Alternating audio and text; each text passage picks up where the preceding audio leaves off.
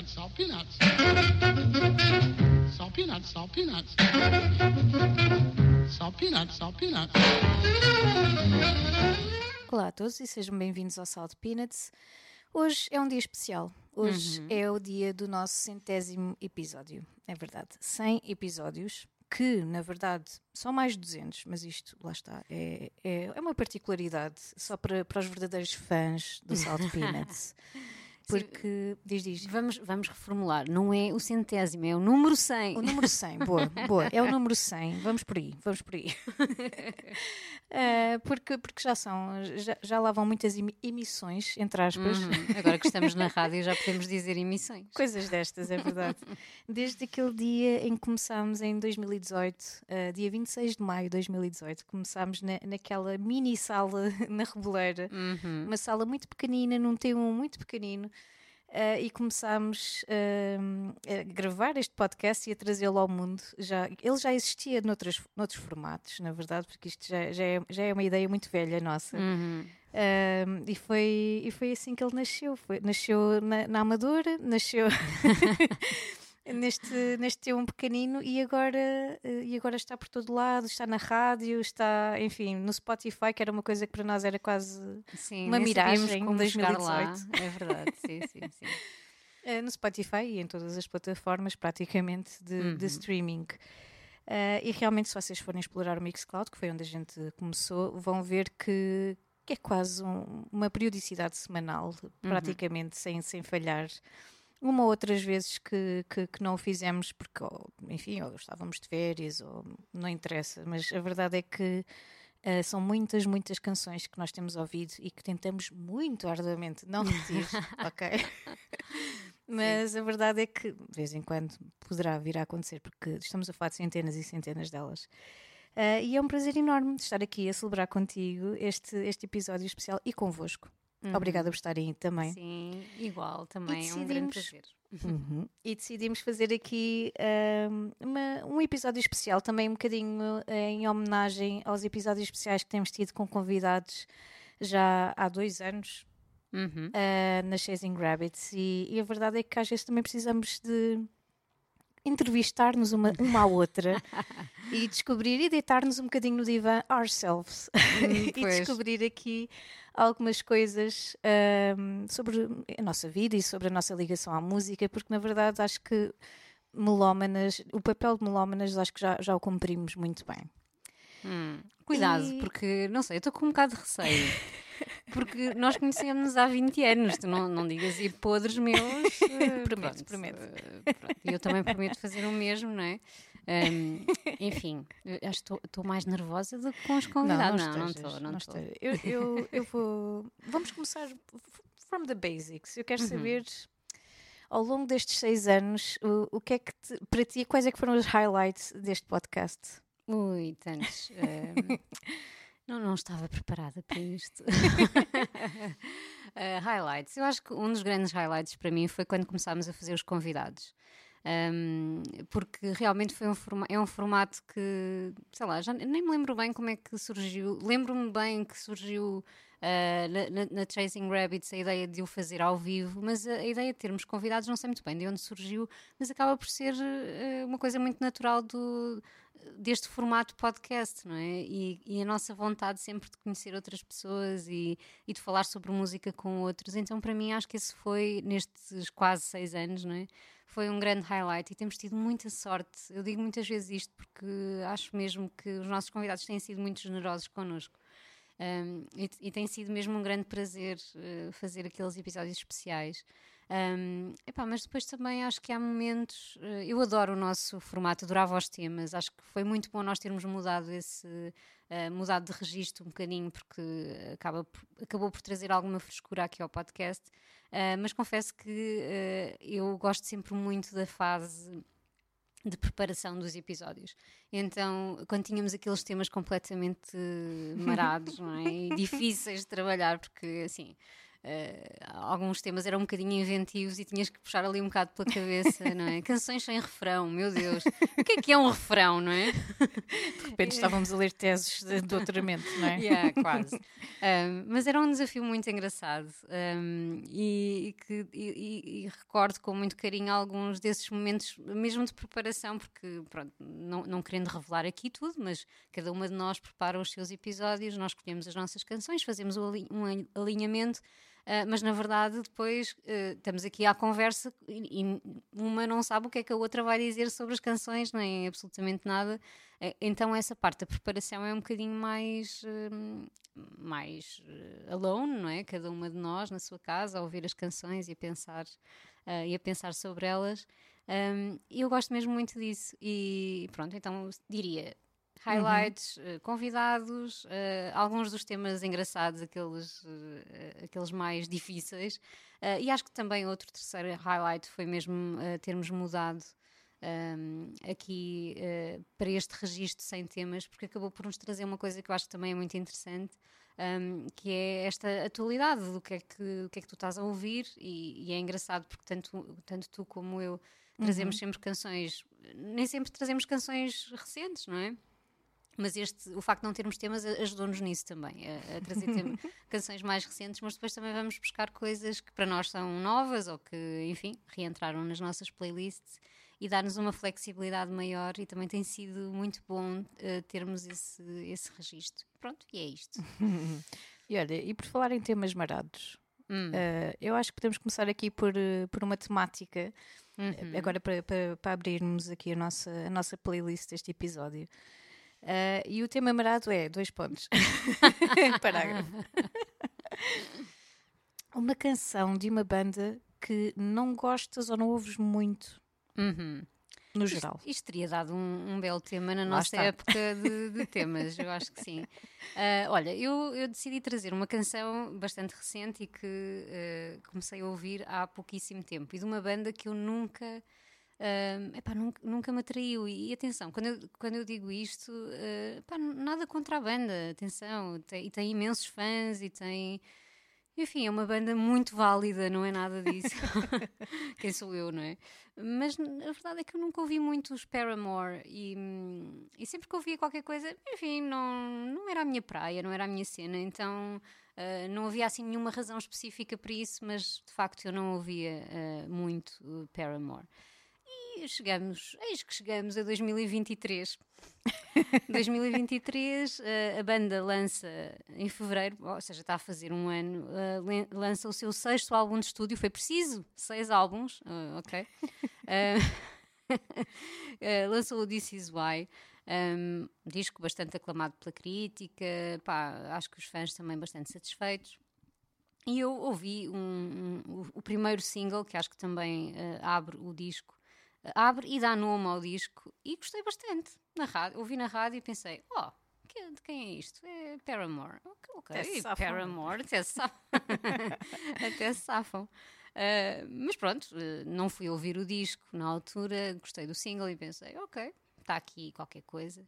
E entretanto, uh, já mais para o final do ano, eles acabam por lançar um, um disco que tem, basicamente reúne edits de outras bandas uh, das canções do, do This Is Why. Uh, ou seja, epá, achei, já achei a ideia genial. Não sei se é inédita ou não, provavelmente não, não sei. Uh, mas achei muito boa essa ideia de acabo de lançar um disco novo, mas vou, pá, passado uns meses, lançar um de edits. E, e acho que também tem um ou outro um, original, ou seja, que não estava no, no This Is Why. Um, e, e, dou de caras com uma canção que se chama C'est Comme Ça, que estava no, no This Is Why, mas que agora uh, uh, re-edited pelas Wet Leg. Então, tu sabes, eu adoro um, Wet Leg e a canção é incrível. O original também é bom, hum, mas pronto, é mais Paramore. Uh, com o Wet Leg fica incrível e eu pensei, uh, pá, tenho que, para já tenho que ir ouvir este disco dos edits e está incrível, tem Panda Bear, tem uh, os folds, enfim, tem, pá, muito interessante a escolha deles também para as colaborações. Uh, mas depois pensei, eu tenho também que ir ouvir o This Is Why, porque estas canções são mesmo incríveis. E uma das coisas que eu tinha lido uh, sobre, sobre este disco é que realmente um, a crítica fala muitas destas canções são as melhores composições dos Paramore em algum tempo e que se calhar de sempre. Eu pensei, ok, uh, interessante. Então, olha, tem sido assim uma descoberta de uma banda que, pá, confesso, eu não vou. Acho que os discos antigos não, não me vão conquistar, não é agora, não é? Uh, acho que não, não vai ser uma banda que eu vou passar a ouvir muito. Epá, mas estes dois álbuns, o dos Edits e, e o original, acho que tem ali qualquer coisa. Não todas as canções, porque também é um disco, This Is Why, Uh, é um disco que tem bastante variado e que tem algumas canções assim mais ao estilo Paramore antigo. Uh, e essas não são aquelas que me, que me atraem, obviamente. Mas, enfim, gostei mesmo muito e por isso deixo-vos hoje com o C'est Comme Ça. Uh, esta parceria com a Sweat Leg está só incrível.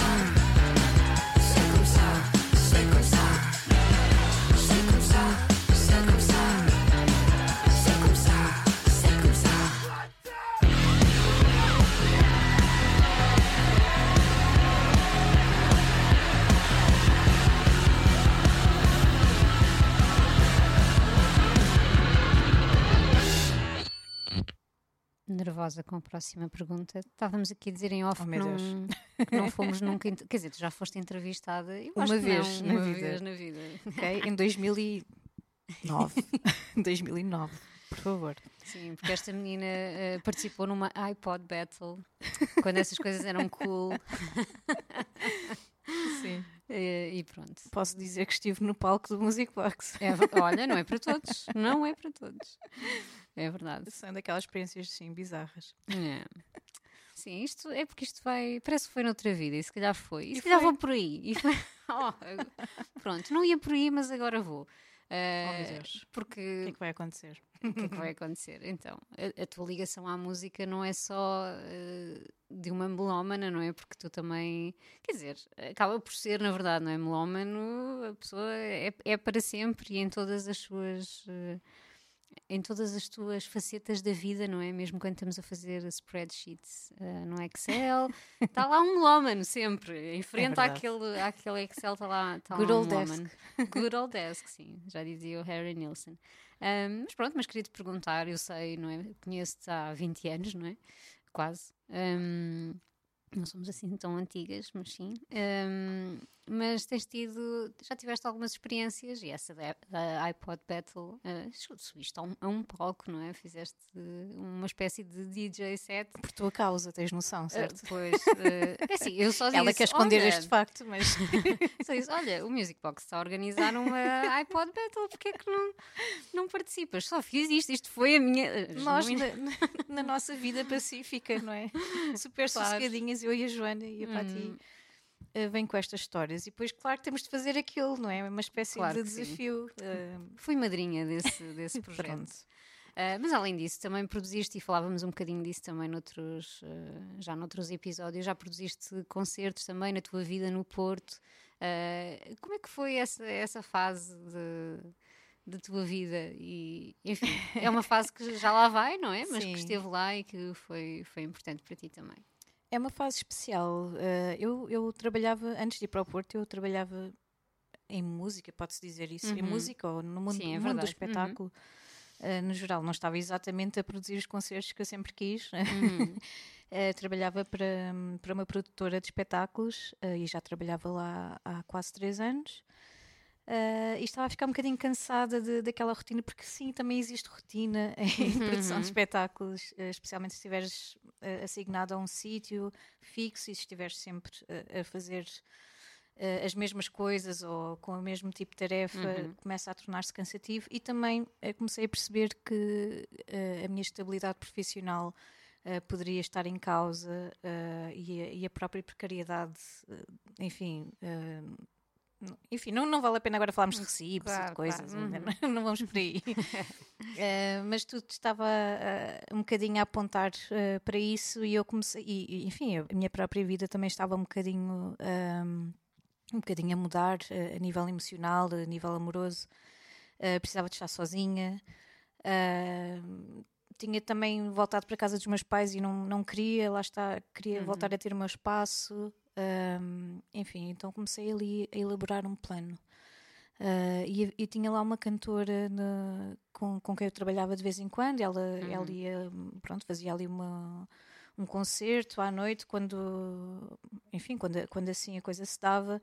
E às vezes ficávamos a conversar e ela falava muito do Porto uh, e dizia que ia passar uma boa temporada no Porto uh, e que eu também devia de ir e que haviam lá muitos músicos e que havia lá imensa gente. Uh, e muitas coisas para acontecer e deu-me ali um bocadinho a ideia de, Uhum. enfim, de, de trabalhar com algumas pessoas e, e pessoas que precisavam de alguém que, que organizasse a sua agenda e de, os, os seus espetáculos. E eu fui, e eu pensei, é isso mesmo, e fui. Muito Quando eu digo bem. eu fui, eu digo, eu decidi ir E foste. uh, e mudei a minha vida inteira para isso. Eu vendi o meu carro, o meu carro que era um Polo de 98, ok, é não, não me deu assim muito dinheiro, mas enfim, deu-me assim uns trocos. Um, e, e fui com tudo atrás. Fui, fui para o Porto. Uh, primeiro fui lá uh, ver que casas é que estavam disponíveis, numa altura em que ainda era possível Pois, alugar casas. Hum, Uh, e, e juntei os meus tostões todos e, e- paguei a, a, a caução e aluguei a casa. Eu voltei para Lisboa e depois, quando voltei, já fui com tudo atrás. E, e pronto, e fui para o meu T1 na Baixa do Porto, que hoje provavelmente já não é 300 euros de certeza. gentrificação. Sim, exatamente. Uh, e foi assim uma época muito, muito especial, porque não só está- tive de aprender a estar sozinha, mas também um bocadinho a estar numa cidade que, que, que era nova para mim, embora a conhecesse hum, pronto, mais ou menos bem por outros motivos e porque tenho lá fam- alguma família, uh, não muita, mas tenho uma prima, tenho uma madrinha Uhum. que vive lá perto, em Gaia. um, ainda assim foi algo muito novo para mim, então um, essa toda essa experiência com altos e baixos ligados à, ligada à música. Uh, teve alguns baixos logo no início, eu acho que foi um bocadinho. uh, acho que fui logo desafiada pelo universo. Aguentas mesmo isto? Let's check. Uh, e foi assim um bocadinho diferente, viver assim com, com pouco dinheiro e com, com condições mais limitadas, mas ainda assim com todo, toda uma cidade vibrante e toda, hum, enfim, tantas coisas que podiam acontecer e podiam ser feitas que uma pessoa nem sabia para onde se virar. E o que é que eu vou fazer agora? Uh, e felizmente tinha, tinha alguns amigos lá e, e um deles desafiou-me uh, a- pronto, a participar no, no projeto que ele tinha de, de produção de concertos em, em, em pequena escala. Em- neste caso, numa sala mais pequenina ali na, na Baixa do Porto, Um, e, e foi assim que eu comecei. Dei por mim, já estava a enviar e-mails a, a músicos a folk e não só, músicos ainda um pouco desconhecidos, só com um EP ou dois, alguns sem, sem disco, sem nada, só com meia dúzia de canções lançadas uh, de todo o mundo, da Finlândia, de, de- de Inglaterra, dos Estados Unidos, uh, enfim, de tu- todos os sítios que possam imaginar. uh, dei por mim enviar e-mails e a, e, a, e a trazer pessoas ao Porto e, enfim, eles dormiam lá em casa porque não tínhamos, enfim, muito mais para, para, para lhes oferecer, era isso, o dinheiro, o dinheiro da porta. o teu chili, não é? eu, eu, cozinhava um chili, é verdade. o teu uh, famoso e... chili, é mesmo muito bom. E, e, pronto, e era assim que, que as coisas aconteciam e, e acabei por conhecer músicos incríveis e, e, e, chegámos a produzir mais de 20 concertos. Um deles acabou por ser na sala da minha casa no Porto, porque houve um, houve um problema qualquer na, na, enfim, na sala que a gente usava na Baixa e de repente havia um concerto marcado e não havia sítio para o músico, era, era um músico finlandês, não havia sítio para ele tocar, então Uh, enfim, foi, foi assim uma coisa surreal ter pessoas. Eu vivi no sexto, no sexto andar, como a canção dos clãs. Uhum. eu vivi no sexto andar e, e dei por mim a ver pessoas a entrar na minha casa e a, e a pagar, fazia o pagamento uhum. do bilhete uh, do concerto e, e, compravam as minis que, no, do, no, diretamente do meu frigorífico. Imagina, punham um, um euro uhum. numa caixinha e tiravam uma cerveja. e foi assim uma noite surreal, absolutamente surreal com, com o, o Hera, eu não sei dizer muito bem o nome dele, a tocar sentado no meu sofazinho. e toda a gente sentada na minha sala. Era uma sala um bocadinho maior. Uh, era uma boa sala. Uhum. Sim, sim, era uma sala grande, apesar de ser um T1. E foi assim uma noite muito especial em, em que eu dava para mim olhar para, para esse, meu, esse meu amigo e ficávamos os dois tipo, isto está mesmo a acontecer. E, e, foi, foi incrível. Isto é só um exemplo. De, foram, foram muitos concertos uh, que aconteceram. Enfim, pois a vida dá muitas voltas, não é? Claro. Uhum. Uh, e volto, acabei por voltar ao Porto, mas no meio destes concertos todos, uh, acabei por voltar ao Porto, não, acabei por voltar uhum. a Lisboa, e, mas foi no meio desses concertos todos no Porto que eu também conheci o, o Nuno, uh, e foi um, um dos concertos foi o concerto da banda dele. Um, portanto, acabou por ser uma experiência muito maior do que eu imaginava, com muito mais consequências, entre aspas, uhum. boas do que eu imaginava, sem dúvida. Muito bem, olha, e por falar por, uh, e por falar em momentos especiais, não é? E estas alturas da vida que são marcantes e, e que trazem consequências muito boas. Um, Tu também eh, tiveste que responder aqui ao desafio da, da, canção e escolher uma canção de uma banda que não gostas tanto assim ou que não ouves tanto assim, e ainda para mais eh, foste ali para a, para a infância, não, para a adolescência, certo? Sim, sim, sim, para a adolescência. Eu tinha 13, 14 quando, quando uhum. a canção saiu. Uh, e agora vou, vou falar num assunto que pode ser um bocadinho polémico. e o assunto chama-se Coldplay. Uh, eu sei que há muitos fãs por aí, por favor não me levem a mal, uh, mas para mim os Coldplay são duas bandas diferentes. Uhum. É os Coldplay, de, se calhar, dos primeiros dois, três ou dois e meio. dos primeiros dois discos e meio. Concordo, concordo. Porque no terceiro aquilo já estava a ficar um bocado estranho. Um, e depois transformaram-se noutra banda e sinceramente para mim é válido, acho que são escolhas claro e, e hum. obviamente trouxe-lhes imenso sucesso, se calhar muito mais do que aquilo que tiveram com os primeiros discos. Não, não podemos estar a implorar às bandas, por favor, fiquem assim exatamente claro, como são. Obviamente. Hum. Claro que não. Uh, mas a verdade é que deixei mesmo de ouvir uh, a partir de certa altura. Uh, aquilo deixou de fazer sentido, aquilo Viva lá a Vida, ou, não uhum. lembro muito bem como é que se chamava esse disco, acho que é esse o nome. Acho que sim aquilo já não fazia mesmo sentido nenhum para mim, desculpem, mais uma vez, uh, e dava para mim a regressar um bocadinho uh, aos primeiros álbuns, especialmente ao Parachute, embora eu não queira nada ser aquela pessoa purista, não sou, uhum. juro que não sou, eu não sou aquela pessoa que, ah, eu só gosto dos EPs, nem sequer gosto de nenhum disco, eu só gosto quando eles tocavam, não sei, debaixo da ponte, e, e eram só, não, eu não chego a esse ponto, ok? Uh, simplesmente, um, enfim, eram, eram diferentes e, e, e, tinham uma sonoridade diferente e, e lá está, na, na, altura era adolescente, então claro que aquilo faz parte de, daquelas, daquelas pecinhas de puzzle que, que constroem um bocadinho aquelas memórias meio difusas da adolescência e este, esta Shiver que eu trago, a canção Shiver do Parachutes, podia trazer, enfim, qualquer uma uhum. do Parachutes, porque é um disco memorável. Um, a Shiver é um bocadinho é um bocadinho parte dessa Daniela, não é? Que está na escola e que está confusa e, e gosta daquele rapaz, mas não percebe porquê exatamente, mas eh, e nem sabe muito bem como é que há de comunicar com ele. Uh, mas as mixtapes e tal. Exatamente, e depois aquela canção surge na rádio ou surge alguém alguém te gravou CD, porque acho que isso aconteceu, Hum. por exemplo, o segundo disco do- dos Coldplay. E acho que até eu trouxe uma, uma dessas canções, eu trouxe-a no nosso Uhum. tema Teenage Years. Uh, por acaso não foi deste, mas podia ser igual. Eu acho que foi exatamente a mesma coisa. Tu tens acesso àquele CD, ou compras, ou alguém te empresta, ou alguém te gravou a CD, e de repente aquela canção passa a ter uma importância imensurável na tua vida. Mais nada faz sentido. E alguém escreveu aquilo para ti uh, e tu vives aquilo intensamente.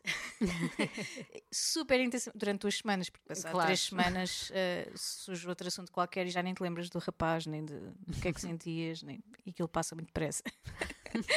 então é basicamente isso. Esta, esta Shiver acho que, que, que me faz pensar muito nisso. E esta época dos Coldplay faz-me pensar muito que realmente há bandas que de repente desaparecem para ti emocionalmente, não é? especialmente nessa, nessa vertente. Um, e, e- e acho que posso dizer isso. Eu gosto muito dos Coldplay até certa altura e depois já não gosto assim tanto deles. Então acho que é uma escolha para mim quase óbvia quando, quando fazes essa questão.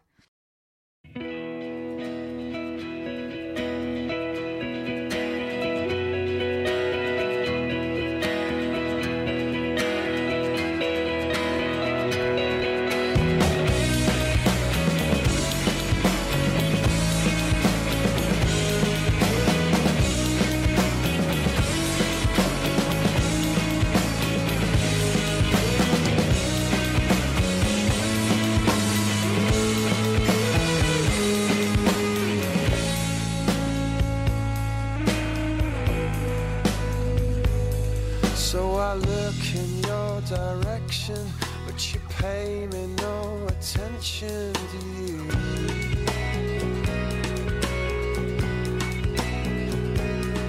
I know you don't listen to me, cause you say you see straight through me, don't you?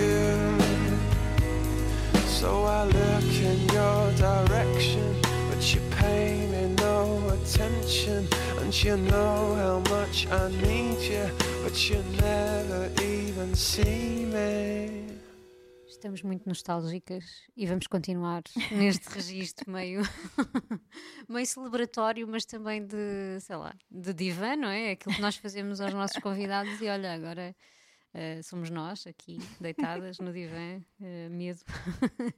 um, mas estávamos a falar da adolescência e trouxeste aqui os Coldplay um bocadinho uh, também nessa, nessa onda. Um, e queria saber, a adolescência é aquele momento em que tu descobres imensa coisa, pelo menos comigo aconteceu, hum. descobres imensa coisa sobre ti, uh, mas também uh, em termos de música também acho que é um momento em que tu uh, descobres algumas coisas e que podem ser marcantes. Uh, mas também queria saber que outros momentos em que a música foi para ti assim uh, mesmo muito importante e que marcou e que tens memórias, uh, sei lá, uma altura em que descobriste um género, uma altura em Uhum. que descobriste uma banda e que aquela banda e que foi assim um turning point na tua vida. Consegues identificar esses momentos? Ah, definitivamente. Acho que eles começaram logo na infância, não é? De certa Uhum. forma. Ah, eu, o meu pai tinha sempre discos, é, é um apaixonado, é um melómano Uhum. também. Ah, e ele tinha uma vida muito, muito puxada a nível de trabalho, a nível Uhum. eh, de, enfim, estar fora de casa, ter de manter a profissão e ter de, eh, de cumprir aquela rotina mais, mais complicada. E, e, em certa altura ele trabalhava mesmo, isto já mais tarde, não exatamente na minha infância e infância, mas eh, sei lá, durante a minha pré-adolescência e adolescência ele trabalhava sete dias por semana. Ou seja, eu tinha dois empregos. Então eu já via que, que a música para ele era também a boia Uhum. de salvação dele, não é? Eh, então eu já percebia muito cedo que, mesmo em quase bebê, não é? Uhum. Que, que a música era realmente algo muito precioso, muito sagrado. E, e se calhar vi muito mais essa vertente religiosa na música do que propriamente na religião Uhum. eh, católica, não é? Que, que era a religião dos meus pais. E, e notei muito também neles essa, eh, esse afastamento gradual. Mas em relação à música, este aspecto sagrado da música, não. Havia muito esta, este, este momento em que vou-me sentar, vou pôr este disco a tocar Uhum. e agora vamos ouvir. Eh, E eu observava muito o meu pai a fazer isso e talvez eh, tenha começado aí. eh, Não é? Esta, esta paixão e esta. Nem é paixão, isto é qualquer coisa que não tem nome. Eh, é muito mais que paixão, é muito mais que amor, não sei. É, é quase uma coisa identitária, não é? Uhum. Eh, faz parte do ADN. Temos de olhar mesmo muito fundo no microscópio. E, hum, enfim, são, são tantos nomes que, que surgem logo. O meu pai ouvia muito Pink Floyd, pronto, talvez esse seja o mais óbvio. eh, tanto que eu nem ouço muito Pink Floyd, e acho que até falámos nisto no Uhum. outro dia. Sim, sim. Há bandas e canções em particular que eu, não- eu tento mesmo não ouvir porque, porque sinto que não posso ouvir muito, porque parece que vou gastar um bocadinho aquilo. Estás a ver? É como aquela camisola que tu Uhum. adoras e que tentas não, que ela não perca aquela, aquela textura muito macia, porque se for, se for lavada muitas vezes. Uhum.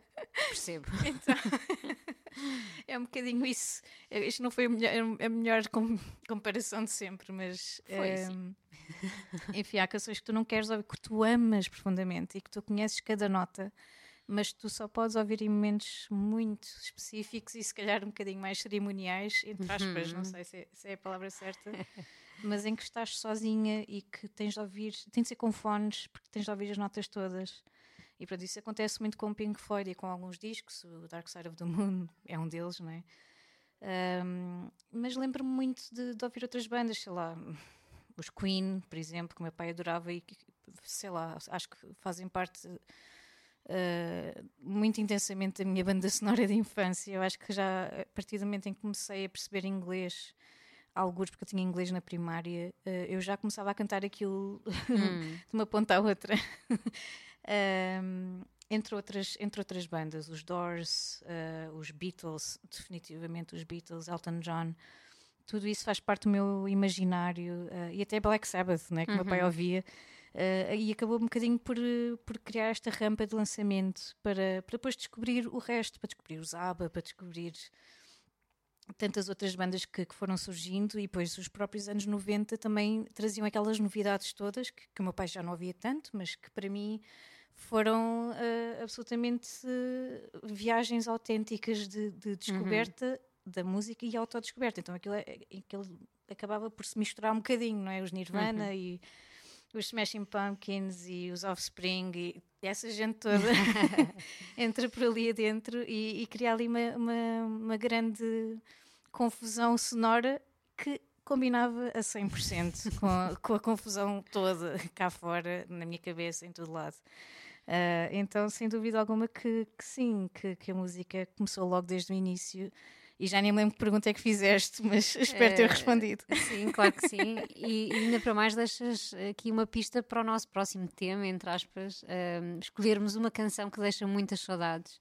Ah, e tu já, pronto, enfim, estamos na adolescência, não é? Sim. Ahm, já falaste aí deles, ahm, mas queres-nos explicar porque é que este Tonight Tonight dos Smashing Pumpkins te deixa assim tantas saudades? Sim, saudades de quê? Atenção, primeiro é um repetente, desculpem, eh, fãs puristas do Salt Peanuts que já ouviram os temas todos.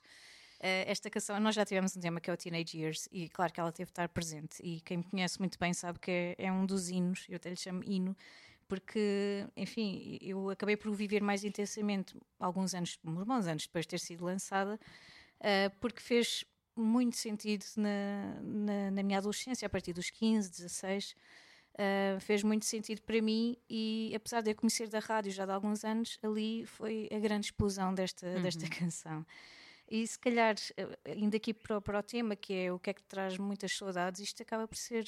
Não foi uma resposta muito direta, eu diria, porque hum, por um lado tenho saudades de, daquela sensação de página branca, que no fundo não, não temos de dizer que já não existe, existe ainda, não é? Mas nessa altura acho que ainda é mais intenso essa, essa sensação de teres a vida toda pela frente um, e que podes escolher tudo o que tu quiseres.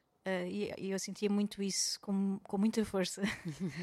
Um, Faz-me um bocadinho ter saudades, não sei, tenho saudades dessa sensação, mas não tenho nada saudades de, enfim, da intensidade com que se vivia coisas que agora me parecem super. uh, não digo ridículas porque não quero invalidar a minha pessoa. Não, claro. hum, Eu gosto de Daniela, de pessoa 15 anos, ok?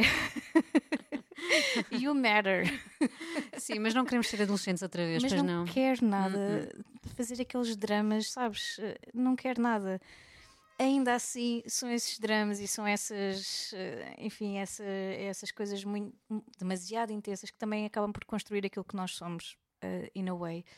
Ahm, de qualquer forma, eu tenho saudades de, sei lá, de, de perceber que, que adoro escrever ah, e que se calhar até posso escrever um livro e que se calhar até posso, ah, enfim, ir estudar literatura. Tudo coisas que acabaram por não acontecer ainda. Ainda. Uh, mas que na altura era uma possibilidade incrível e que e faziam parte também um bocadinho desta tentativa, uma das tentativas de fuga possíveis. Ok, isto está a acontecer, mas eu tenho esta, esta opção, esta opção, esta opção, e eu posso fazer isto, e isto vai acontecer. E há aqui uma data de versões que eu posso ser.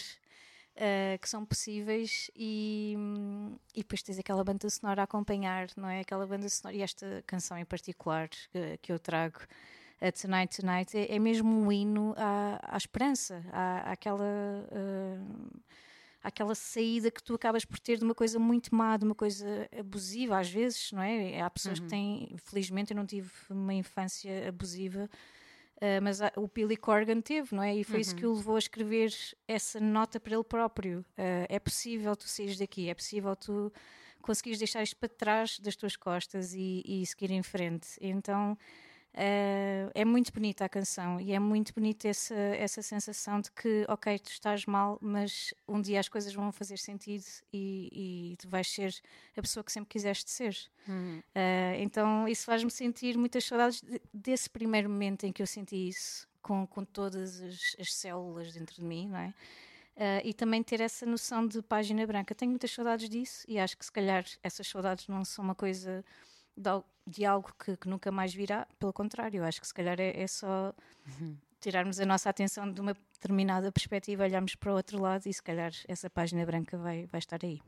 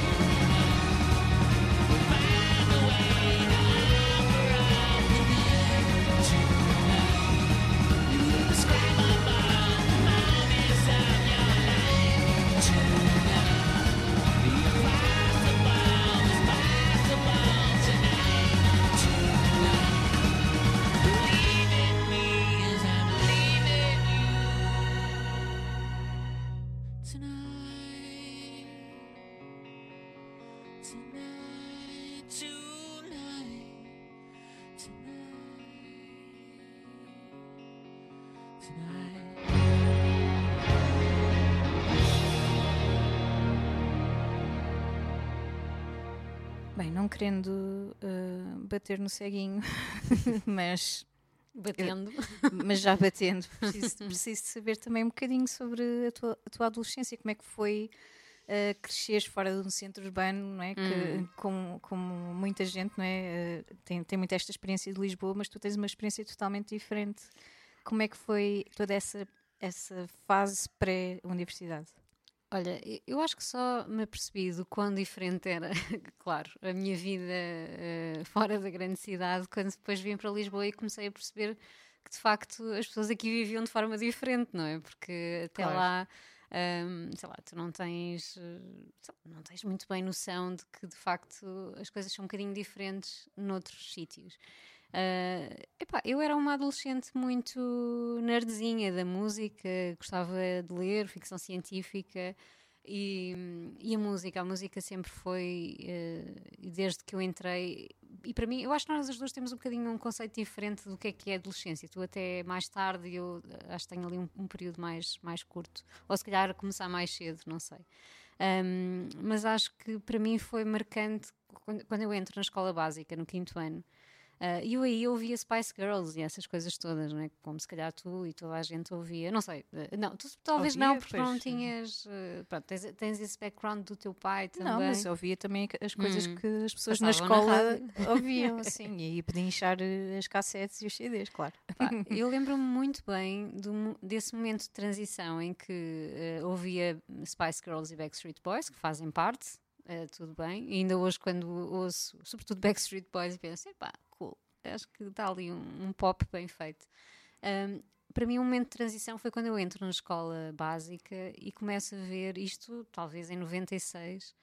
Uh, 96, 97, e começo a assistir à cena grunge do, do pessoal mais velho, não é? Obviamente eu tinha 9 anos um, e, e eu com 9 anos de repente descubro, descubro o Kurt Cobain, descubro Alanis Morissette também, que eu já não me lembrava que tinha sido mais ou menos nessa altura e que no outro dia, pá, estou muito revivalista, aliás, eu, tu sabes, sou uma pessoa um bocadinho revivalista. Um, esse momento para mim foi uh, marcante e foi mesmo um ponto de viragem. Eu, a partir daí nunca mais ouvi um, Spice Girls, Backstreet Boys, nem nada que se uh, ligasse muito ao Adeus, pop. inocência. Adeus. Um, e comecei a ouvir, uh, sei lá, aquilo que eu considero quase uma. uh, sei lá, um- a, a trilogia sagrada do grunge, não é? Uh, Nirvana, uh, Alice in Chains, uh, Pearl Jam também, menos e mais tarde, mas sobretudo Nirvana e Alice in Chains. E outras coisas também, como tu falavas há bocado, Offspring e, uh, sei lá, Ugly Kid Joe nessa altura e outras coisas, um, muito chutes e pontapés, também influenciada pelo meu primo. Uh, todos temos um primo ou um, um irmão mais velho. Eu tive um primo, na verdade. Eu fui a irmã mais velha. Um, e, e para mim esse, esse foi, foi mesmo o grande momento de viragem. Lembro-me perfeitamente, por exemplo, uh, de da morte do Lane Staley. Eu quando, quando comecei a ouvir grunge e, e Nirvana, já o Kurt Cobain tinha morrido, não é? Aliás, acho que isso aumentou um Uhum. Foi bocado o hype. Sim, sim. Porque havia, eh, havia uma miúda na minha escola que tinha um verdadeiro altar ao Kurt Cobain no cacifo. Era assim uma cena Muito a filme. Uh, uh, muito a filme, sim. E no Algarve, atenção.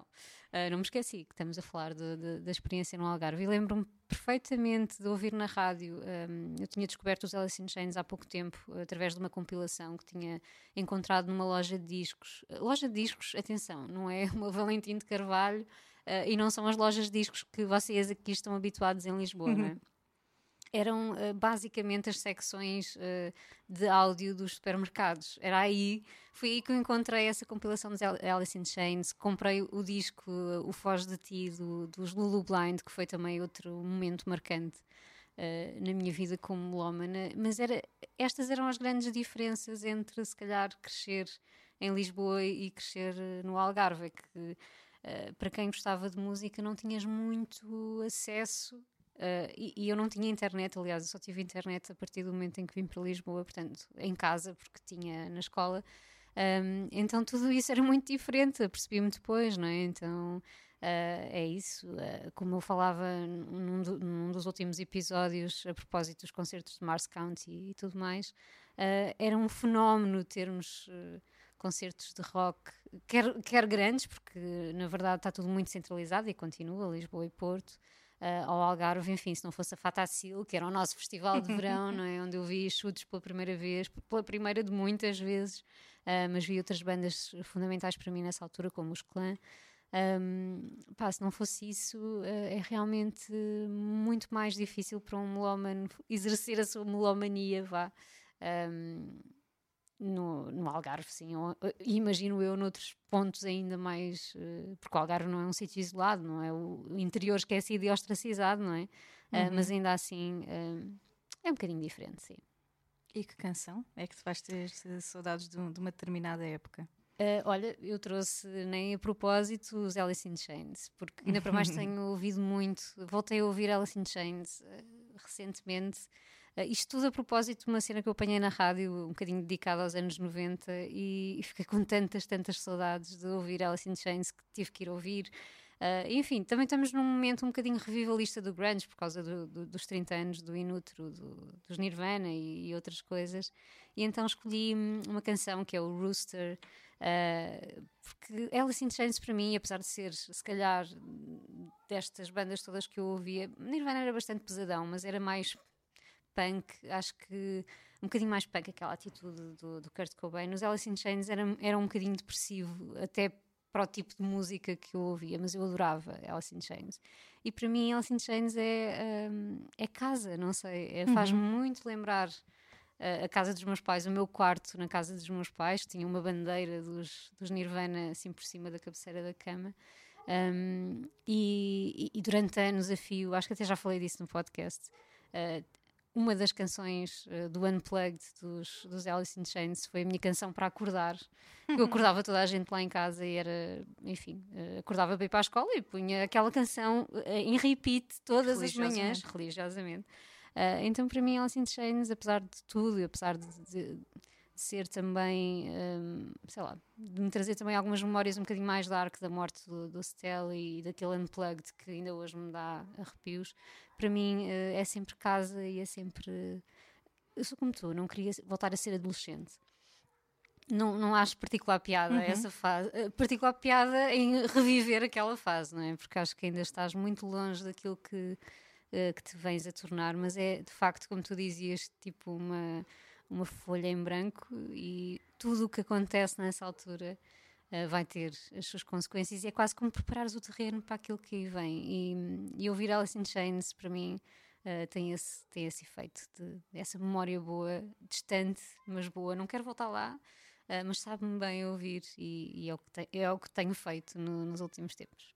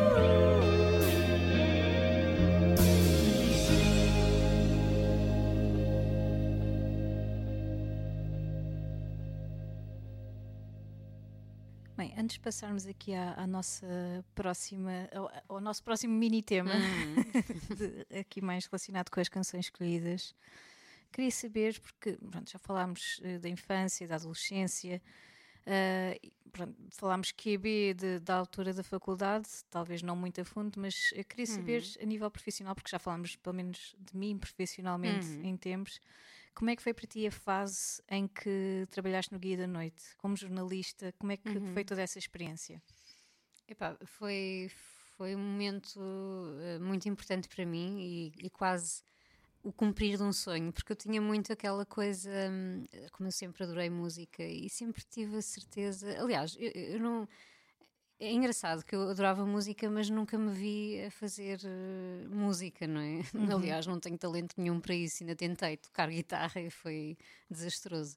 Mas pronto, eu sabia que não era por aí e eu, desde muito cedo eh, sabia que queria ser jornalista. Não sei porquê, não tenho ninguém na família que tenha seguido a profissão, não faço mesmo a mínima ideia, mas desde muito, muito cedo, miúda, pequenina, hum, eu dizia que queria ser jornalista. Pronto, e as pessoas achavam até muito estranho, sempre acharam muito estranho esta, eh, esta, esta minha certeza, não é? Tão, tão nova. Um, e claro, gostando de música, o que é que eu queria ser? Jornalista de música e trabalhar onde? No Blitz, não é? que era a única um, ou das poucas publicações uh, em Portugal dedicadas ao tema. Um, e, e, e esse foi um sonho que eu nunca, um sonho entre aspas que eu nunca uh, concretizei, não é? Porque nunca aconteceu eu trabalhar no Blitz. Mas Um, enviaste currículos? Eu acho que sim, eu acho que sim. Houve, acho que enviei para tudo e mais um par de botas. Queria mesmo Safados, ser, ser jornalista. Pois, per- Olha o que perderam, não é? Ahm, mas pronto, não. ah, pá, se calhar não, não tinha que acontecer, não é? E era engraçado porque eu vivia em Passo de Arcos, ali numa zona ah, que passava mesmo em frente ah, ao edifício da empresa, não é? E Isto durante a minha época de faculdade. Então olhava para todos os dias, quando passava ali, pensava, ah, um dia talvez esteja a escrever sobre as minhas bandas no Blitz, que ainda era jornal na altura, ah, e depois tornou-se uma revista, enfim. Ahm, mas pronto, eu, eu fiz a faculdade eh, e, e- e, de facto não- o meu primeiro emprego não foi em jornalismo, até foi em marketing, curiosamente, que é o que eu faço agora. Ah, mas foi só, ah, a minha ideia era, ok, estou a trabalhar aqui, trabalhava num, num grupo de mídia também, mas na área de marketing, era assistente de publicidade, pronto. Um, e achava terrível, tipo, não, isto não é para mim, eu- isto é só isto é só enquanto eu não, não posso de facto ser jornalista. E via, claro, numa empresa de mídia os jornalistas são sempre os que ganham pior, os que levam taparoeiros para a Copa e o resto do pessoal vive claramente bem melhor do que, do que os jornalistas, mas eu não queria saber, eu achava, achava que, que era a minha cena e, e ainda hoje eh, identifico isso. Um, então, enfim, eu trabalhei em marketing, depois saí, depois fui freelancer durante algum tempo e um dia hum, tive a oportunidade de, de integrar a equipa de uma revista eh, que se chamava Guia da Noite, revista e site, e tínhamos uma newsletter também, acho que quinzenal, hum, que era editado por uma editora a 101 Noites, hum, e era uma revista, uma revista pequenina, uma revista de bolso, adorava aquela revista um, que eu não conhecia, na verdade, nem, nem sei bem como, sei lá, como é que o meu currículo foi lá parar, porque eu enviava tantos, mas tantos currículos que pronto, enfim, uh, foi lá parar esse, esse projeto muito pequenino, mas que me permitiu ser por uh, quase três anos, dois anos e meio, penso eu, um, esse- essa jornalista de música que eu queria tanto ser. Não era só sobre música, porque a revista era um bocadinho sobre a cultura urbana e sobre a noite, ou seja, também escrevíamos sobre restaurantes e outras questões eh, mais culturais, mas claro que eh, me dediquei muito e, e tive a oportunidade de, de entrevistar pessoas incríveis e de ver muitos concertos nessa altura eh, e de exercer também uma das coisas que eu mais gostava de fazer e que ainda hoje gosto, que é escrever e sobre música, ainda para mais. Um, é claro que, como muitos outros projetos assim mais pequeninos, eh, financeiramente eh, não foi muito viável, e então, eh, ao fim, quer dizer, o projeto já levava algum tempo, eu não entrei no início, mas eh, ao fim de dois anos e meio eh, tive que fazer-me à vida e, eh, e encontrar outros, outra profissão também, também foi por essa altura que eu virei um, para o lado negro da força, não é? Como, como nós achávamos quando estávamos na faculdade. um, e dediquei-me mais ao marketing e à comunicação noutra perspectiva, mas foi, foi um momento muito especial para mim um, e, que, e do qual tenho, tenho algumas saudades e que recordo com muito carinho, sim. Muito bem. E em relação aqui ao. Temos aqui um novo tema, que é os, os vícios. Ahm, eu acho que isto também está um bocadinho interligado com os autovermos, de certa maneira.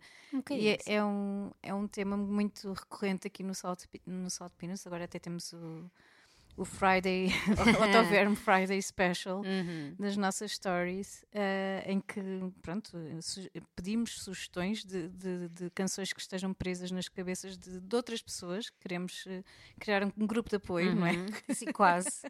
Sou Para ver se conseguimos libertá-las. anónimos. E- mas eu queria saber, o vício que trazes hoje é um vício que não consegues mesmo tirar da cabeça ou é um vício de algo incrível que queres lá voltar sempre que podes? É assim, eh, eu escolhi o Gilberto Gil e o toda, toda a menina baiana, eh, mas não é só porque é um- não é só esta canção que é um vício. Eu trouxe isto porque para mim a música brasileira é um vício. Tenho mesmo consciência disso. É uma coisa, ahm, pá, não sei explicar o que é que é a definição de um vício, mas eu consigo estar horas, horas e horas e horas a ouvir eh, música brasileira, a descobrir música brasileira. Eh, da mais recente à mais antiga e coisas que eu. canções de músicos que eu conheço bem, mas que eu não conhecia essas canções. Estou sempre a descobrir imensas. Um, mas também músicos que eu desconhecia, seja dos anos 70, seja de hoje. Um, e até estava há bocado estava a pensar quando, quando escolhi esta canção e, e escolhi a música brasileira como o meu vício, até estava a tentar lembrar-me como é que quando é que foi o momento em que eu comecei a ouvir mais música brasileira e que pronto assumi este vício assim um, de forma mais eh, aberta, não é? Tipo, abri, eh, eh, abri os ouvidos a, a montes de autovermes.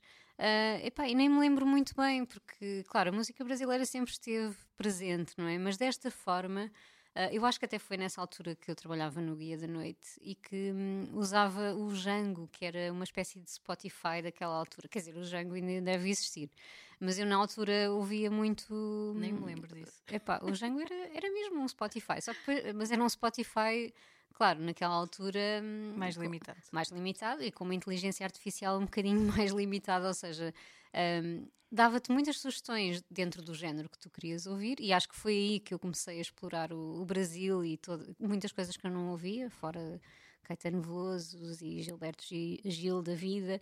Um, mas às vezes dava-te coisas terríveis para ouvir mesmo. Depois tinhas sempre aquela opção de ocultar e de não, não quero ouvir isto. Um, que acho que o Spotify e, out- e as plataformas, outras plataformas de streaming hoje em dia estão muito mais afinadas.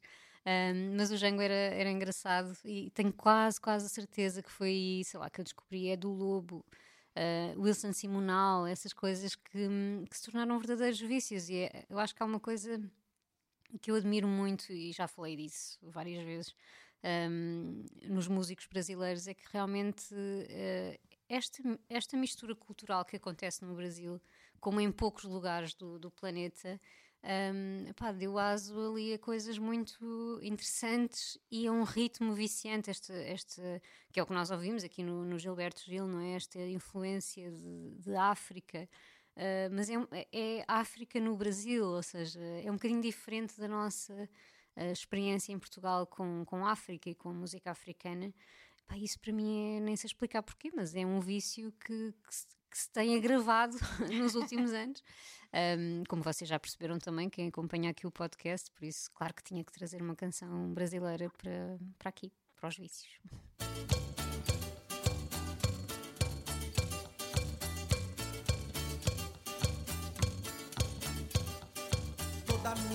Baiana tem um santo que Deus dá. Toda menina baiana tem encanto que Deus dá. Toda menina baiana tem um jeito que Deus dá. Toda menina baiana tem defeito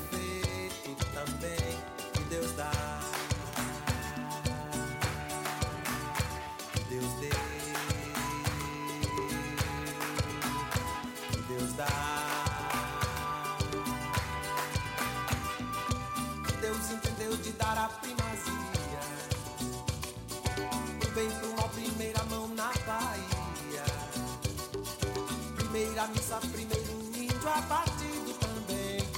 Deus deu. Deus entendeu de dar toda a magia. O bem pro mal, primeiro chão na Bahia. Primeiro carnaval, primeiro pelourinho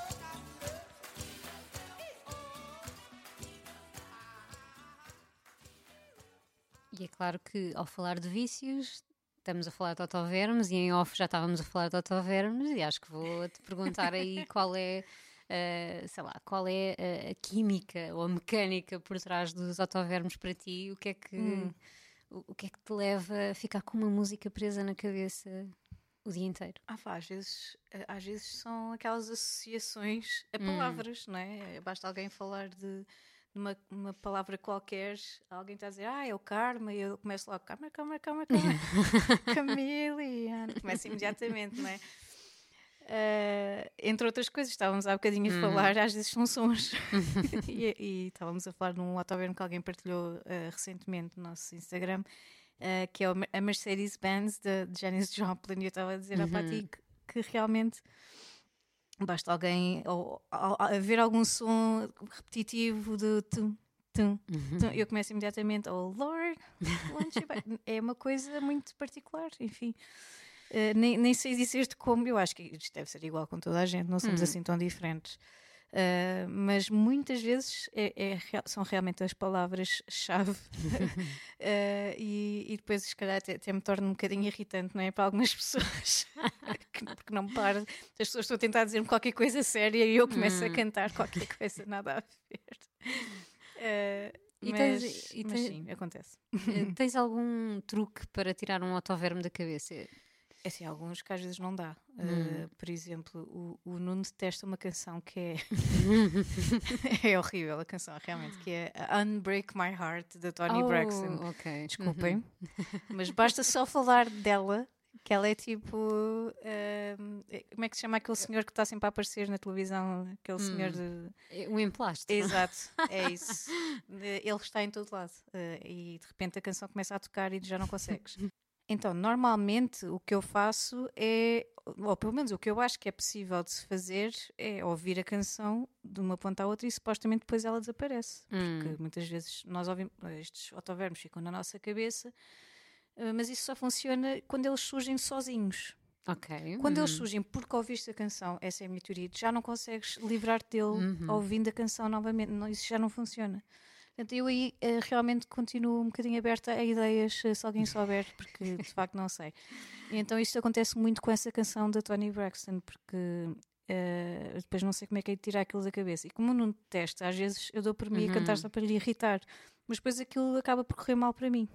O feitiço vira-se contra o É feiticeiro. verdade. E depois estamos os dois, tipo, oh meu Deus, isto não sai daqui.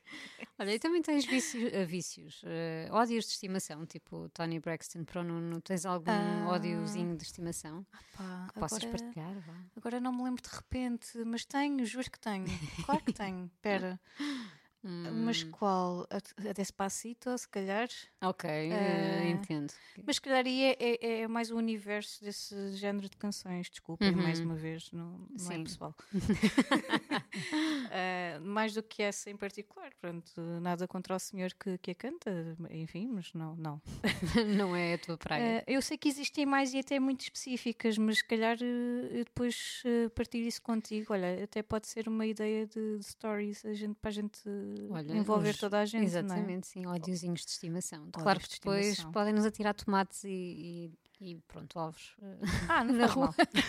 Mas pronto, nós também já, já, já falámos um bocadinho, não, é, não são ódios, não é? Mas aquelas bandas que toda a gente gosta e que nós, é, mais ou menos. Ah, mas olha, também, eh, claro, tiveste que escolher aqui um vício e também é, uma, é um repetente, eh, mas queres-nos contar? É verdade, é um repetente. Porquê? Não me lembro em que tema é que eu trouxe. Ah, a trouxe, neste caso. Eu, eu trago a Sabotage de, dos Beastie Boys. E isto porquê? Porque eu ouvi há, há relativamente pouco tempo na, na rádio. Ela é uma canção que, que é muito presente para mim, mas se calhar já não ouvi há algum tempo. Não está naquela rotação mais, mais recente de- das playlists. Aí voltou a estar porque passou na rádio e, e eu pus aquilo no máximo. Pensei, é exatamente isto que eu preciso. Lá está. que é a mesma coisa que tu dizes com qualquer coisa que seja viciante. Imagina alguém que, que, enfim, que esteja viciado em algum tipo de droga, leve ou não, deve ser exatamente isso que diz. É exatamente isto que eu preciso. Preciso o meu fix de Beastie Boys. Oh meu Deus, mas é, é tão viciante, tão viciante. Esta canção em particular, eh, e existem outras que eu adoro deles, mas esta em particular tem.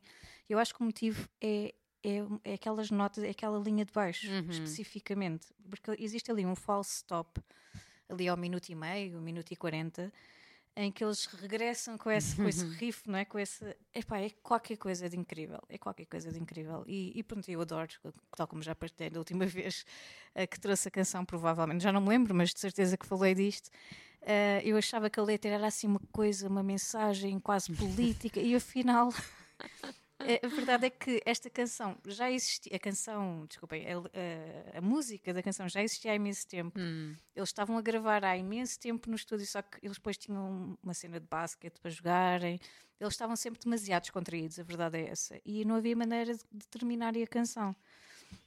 Faltava a letra, basicamente. Então o produtor deles estava super frustrado, já não aguentava, e começou a dar-lhes na cabeça como se não houvesse amanhã. E é aí que surge a letra. A letra é contra ele, é contra o produtor que só queria o melhor deles, não é? O- enfim, o bem deles. E então achei hilariante quando, quando soube deste detalhe, achei ainda mais hilariante a canção. Oh meu Deus! Uma cena super intensa contra o produtor só porque lhe está a chegar a cabeça eh, para terminar a canção e terminar o disco. E a verdade é que de repente eles terminam esta canção e a canção torna-se o, o super hit de- deste disco. E provavelmente uma das canções mais, eh, mais reconhecíveis de- dos Beastie Boys passados e- todos estes anos. Ah, e definitivamente é, é essa a minha escolha, é este o meu vício.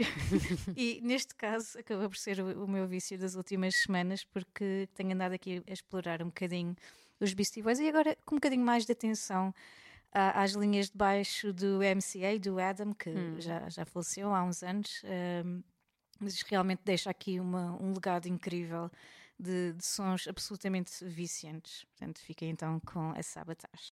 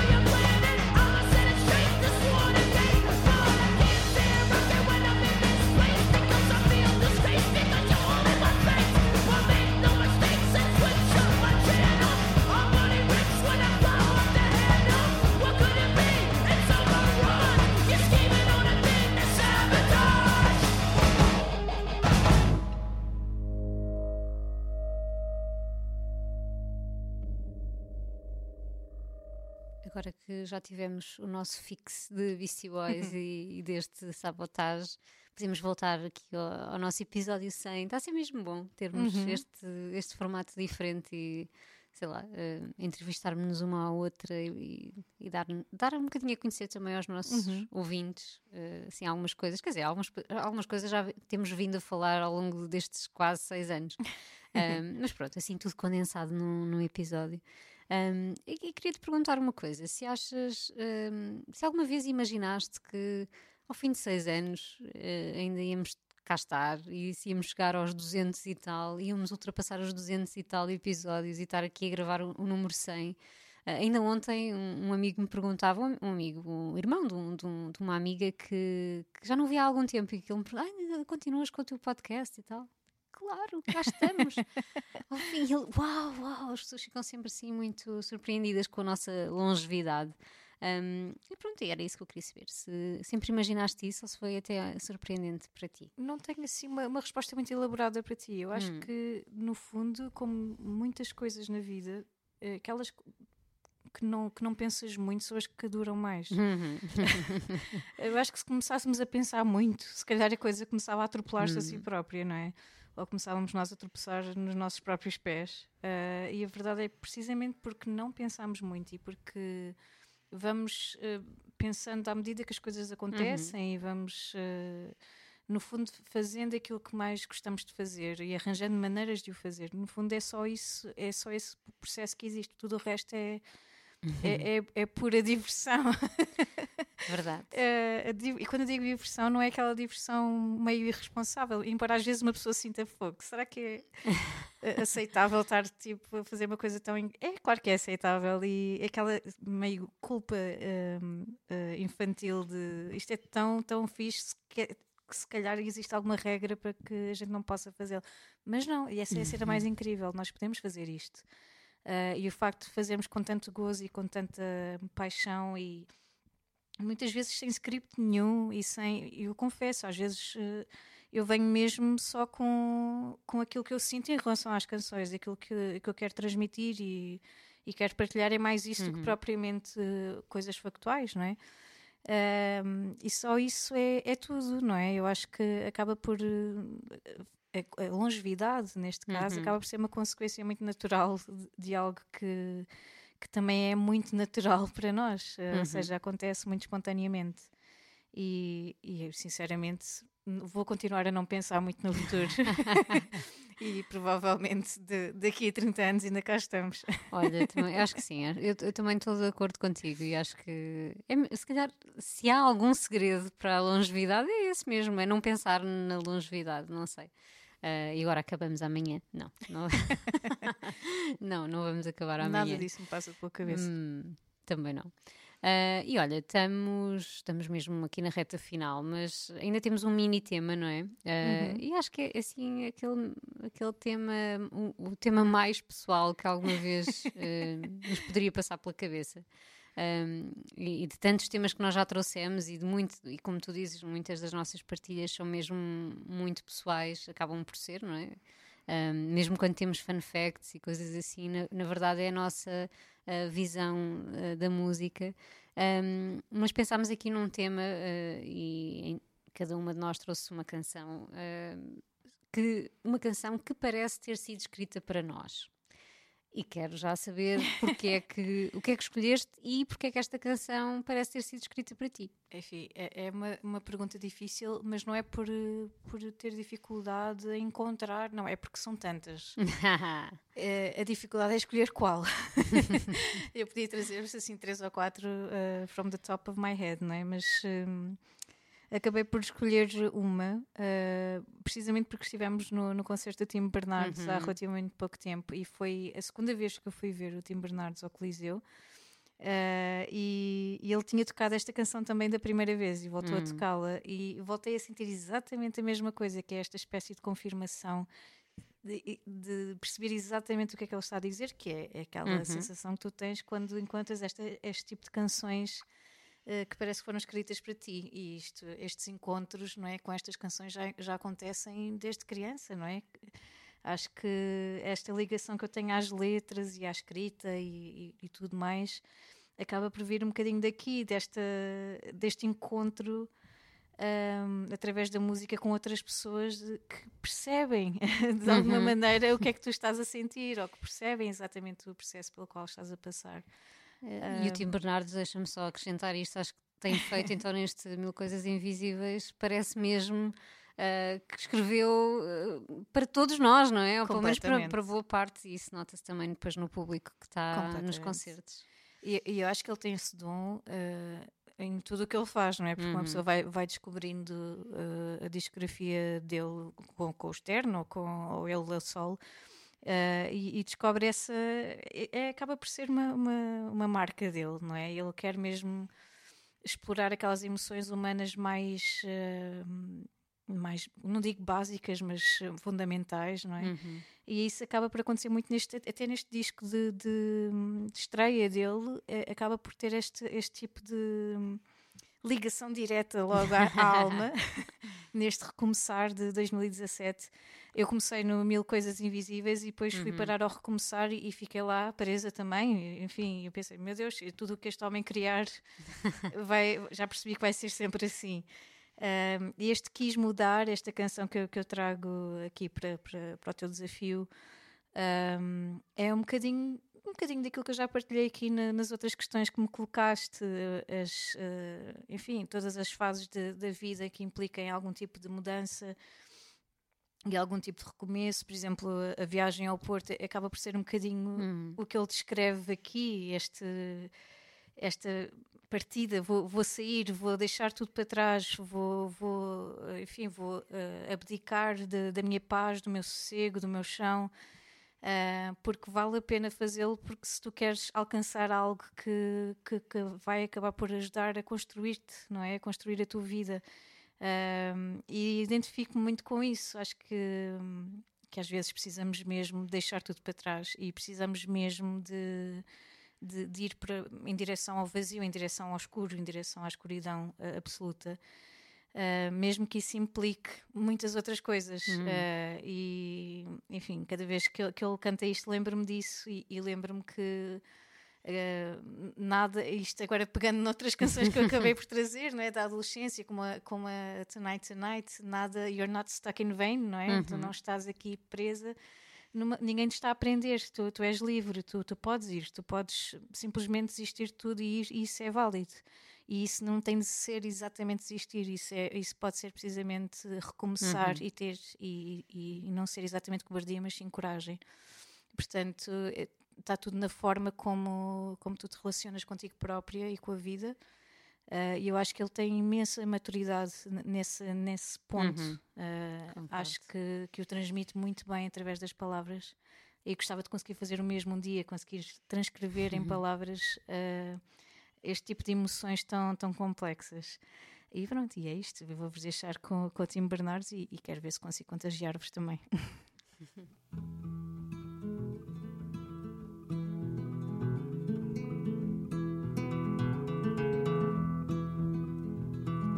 Eu quis mudar e isso implicava em deixar para trás meu chão, meu conforto, o certo, a paz.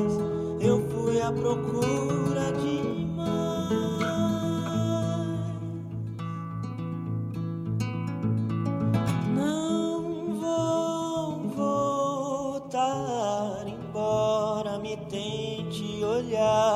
trás. Tem noites que eu penso que não vai dar mais, mas será melhor que lembrar.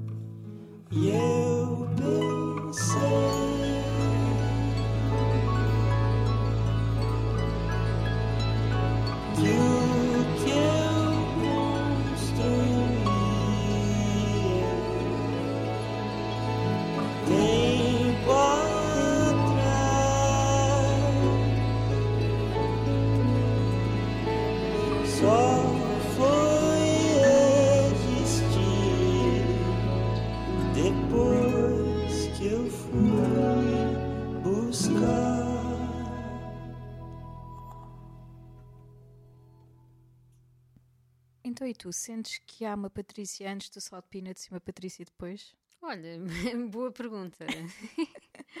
Sei lá, nunca pensei muito nisso, hum, porque na verdade eu diria que não. Não no sentido em que é, é como tu dizias, é tão natural e é, é um prolongamento total daquilo que, que eu sou e que nós somos como amigas na realidade. Eh, e como melómanas e como tudo, então não, não, há, não sinto muito que haja um antes e um depois. Acho que se tornou foi uma coisa essencial Uh, já não me vejo a não fazer isto, sinceramente. Portanto, olha, vão ter que levar connosco é? Uh, muitos e bons anos, uh, se tudo correr bem, mas, hum, mas é isso. Não... É claro que o, o que o Salt Peanuts nos, nos deu também, uh, sobretudo com os convidados e assim, uh, foi essa possibilidade de partilhar este universo que é um bocado nosso, não é? Um, t- com outras pessoas, com os convidados, mas também com as pessoas que nos ouvem, que interagem connosco e, e as, as pessoas que vamos apanhando pelo, pelo caminho. Um, mas lá está, é, para mim é sempre um- uma continuidade e é uma coisa para ficar e para continuar. E agora, para terminar, que canção é que podia ter sido escrita para ti? Olha, eh, eu escolhi uma canção do- dos Velvet Underground, porque ainda para mais, é, é- é- lá está, é outra das ban- daquelas bandas seminais. Lembro-me perfeitamente e já eh, tardiamente, vá, digamos assim, eu já estava na faculdade quando descubro os Velvet Underground, já depois de ter ouvido o Reed eh, durante anos. Um, e nem, nem sei explicar bem o que é que aquilo fez em mim, porque parece que, que te, te abre a cabeça para, para outros universos. E é um disco, pronto, aquele disco da banana, não é?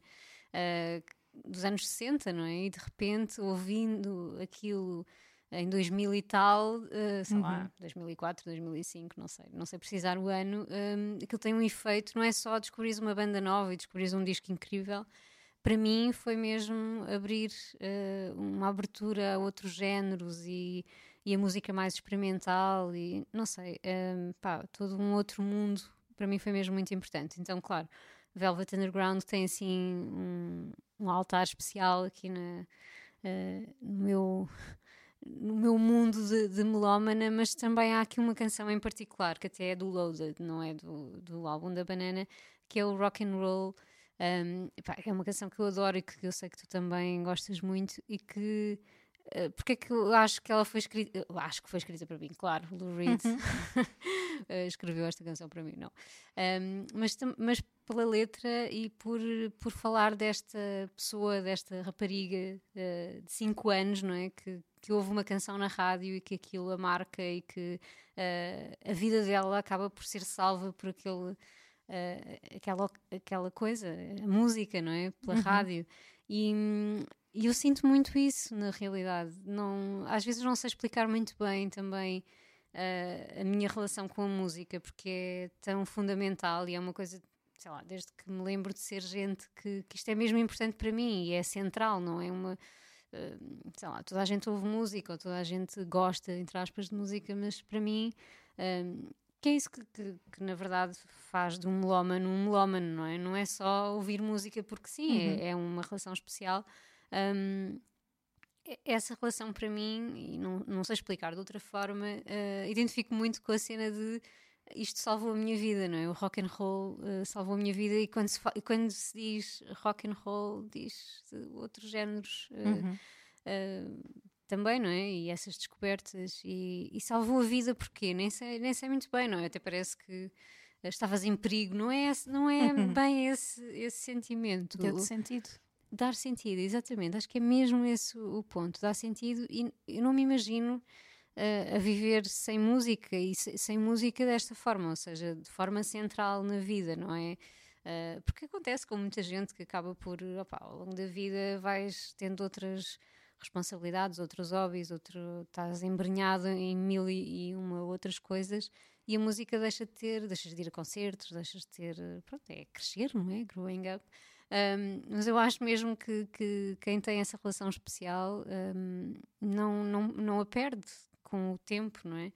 Porque perderias a tua identidade. Falavas há pouco disso, não é? É uma questão identitária e eu sinto, uh, sinto muito isso. E, e- e esta canção transmite-me tudo isso. Eh, e pronto, e gosto de pensar que, que pode ter sido escrita para mim ou para qualquer melómano que descobre a música e descobre tantas outras coisas um, relacionadas com ela. E antes de ficarmos com os Velvet Underground, eh, obrigada por estarem aí desse lado. Sim, Eh, obrigada. Vamos voltar na próxima semana. Eh, esperamos por vocês que, que nos acompanhem nos próximos 100. Já sabem que se houve Agora 100 vai ou ser. 200, vão haver mais, mais outros 100 e mais outros 200. Eh, fiquem por aí e acompanhem-nos também na, na ES Rádio, todas as terças às 19. Obrigada mais uma vez a ti. E- Obrigada eu. E a todos estes anos que passámos juntas, os anteriores e os, e, e os Uhum. atuais deste podcast. E obrigada a todos os ouvintes também.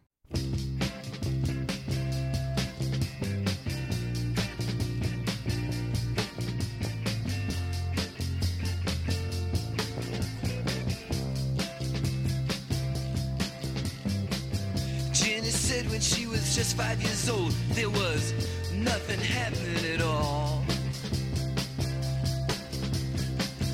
Every time she puts on the radio, there was